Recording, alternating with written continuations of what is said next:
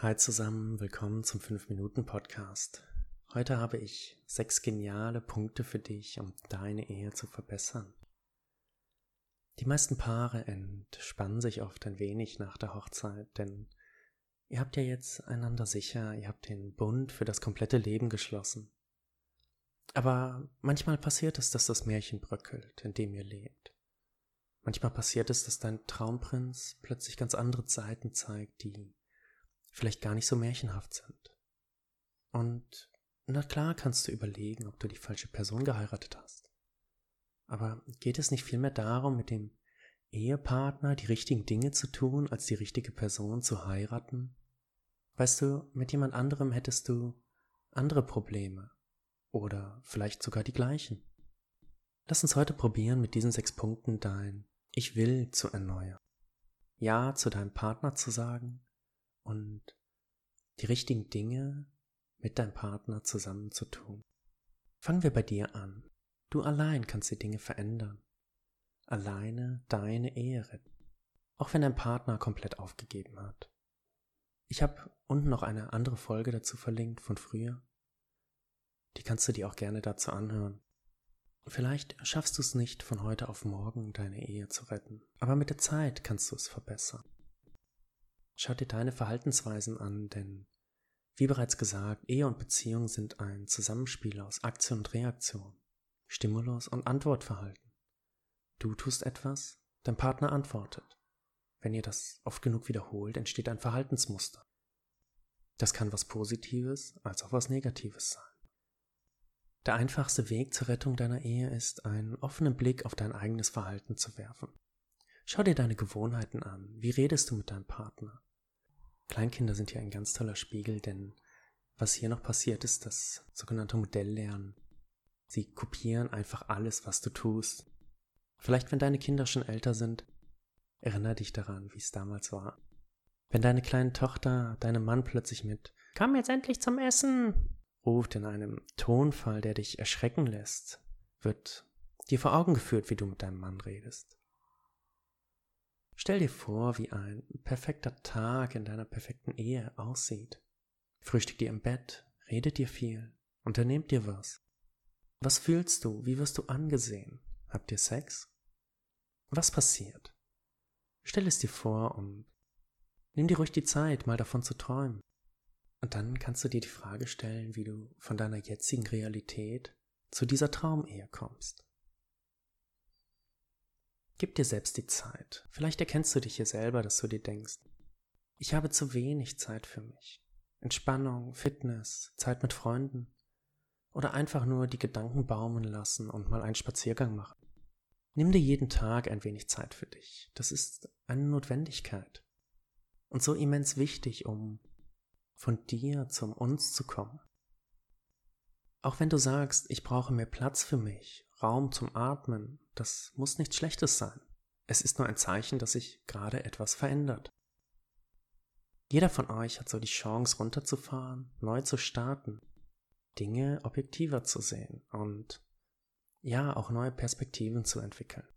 Zeit, um über Probleme und Spannungen nachzudenken und sich wieder klar zu werden, warum man seinen Partner liebt, was man an ihm liebt und warum man überhaupt geheiratet hat.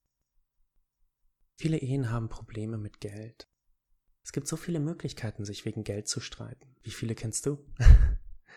Geld bedeutet genauso Freiheit und Abhängigkeit und ist natürlich auch eine Möglichkeit, um Druck und Kontrolle auszuüben.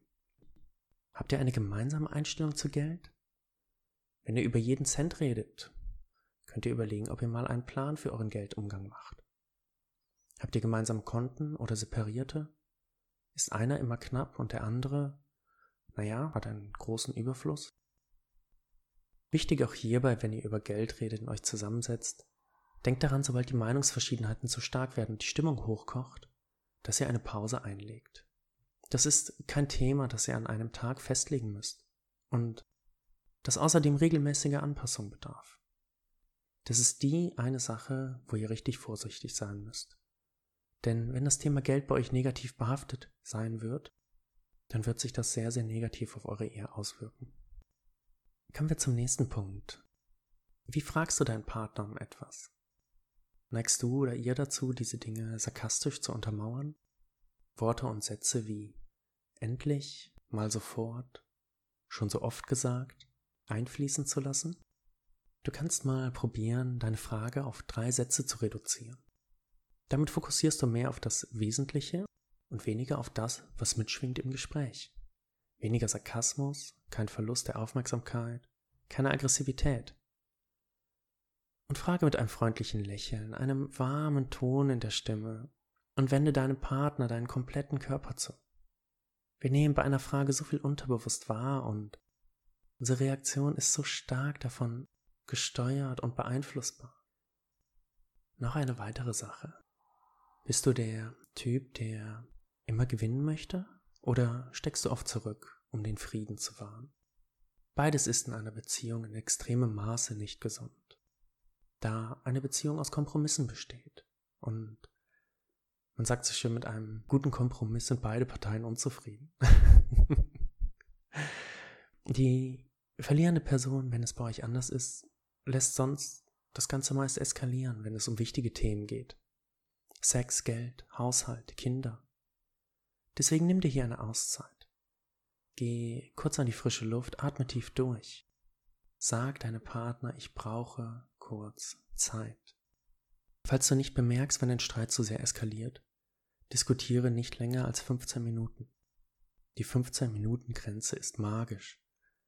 Kommst du drüber, geh und berede das Thema ein andermal, wenn ihr beide eure Gemüter abgekühlt habt. Und hier schließt sich der nächste wichtige Punkt an. Verzeihe deinem Partner und lasse den Groll gehen. Kläre die Dinge, die noch offen sind. Geh hin und sag, hey, wir müssen da noch über was reden, was mir auf der Seele liegt. Hast du kurz Zeit? Sag, wie du dich fühlst und was dich verletzt. Und dann verzeihe. Weißt du, wenn wir alle gleich wären, wäre das Leben doch langweilig. Freue dich über die Unterschiedlichkeit deines Partners und akzeptiere, dass er in vielen Dingen anderer Meinung ist. Das ist okay. Und dann vergib ihm. Mit Groll schadest du dir nur selbst. Und wenn du einmal vergeben hast, fällt es dir beim nächsten Mal viel leichter. Das ist wie beim Entschuldigen. Erinnerst du dich noch daran, als du dich das erste Mal bei deinem Partner entschuldigt hast? Wie war das? Und fiel es dir beim nächsten Mal einfacher? Dein Leben wird einfacher, deine Ehe harmonischer und du kannst wieder leichter und mit voller Überzeugung Ich will sagen. Lass uns nochmal kurz zusammenfassen. Schau dir dein Verhalten an. Gib dir selbst die Zeit für dich. Behebe die Geldprobleme Nutze die Drei-Sätze-Regel und die 15-Minuten-Grenze, wenn ihr streitet. Und zu guter Letzt verzeihe deinen Partner. Ich wünsche dir alles, alles Gute für dich und deine Ehe. Bis dahin, dein Simon.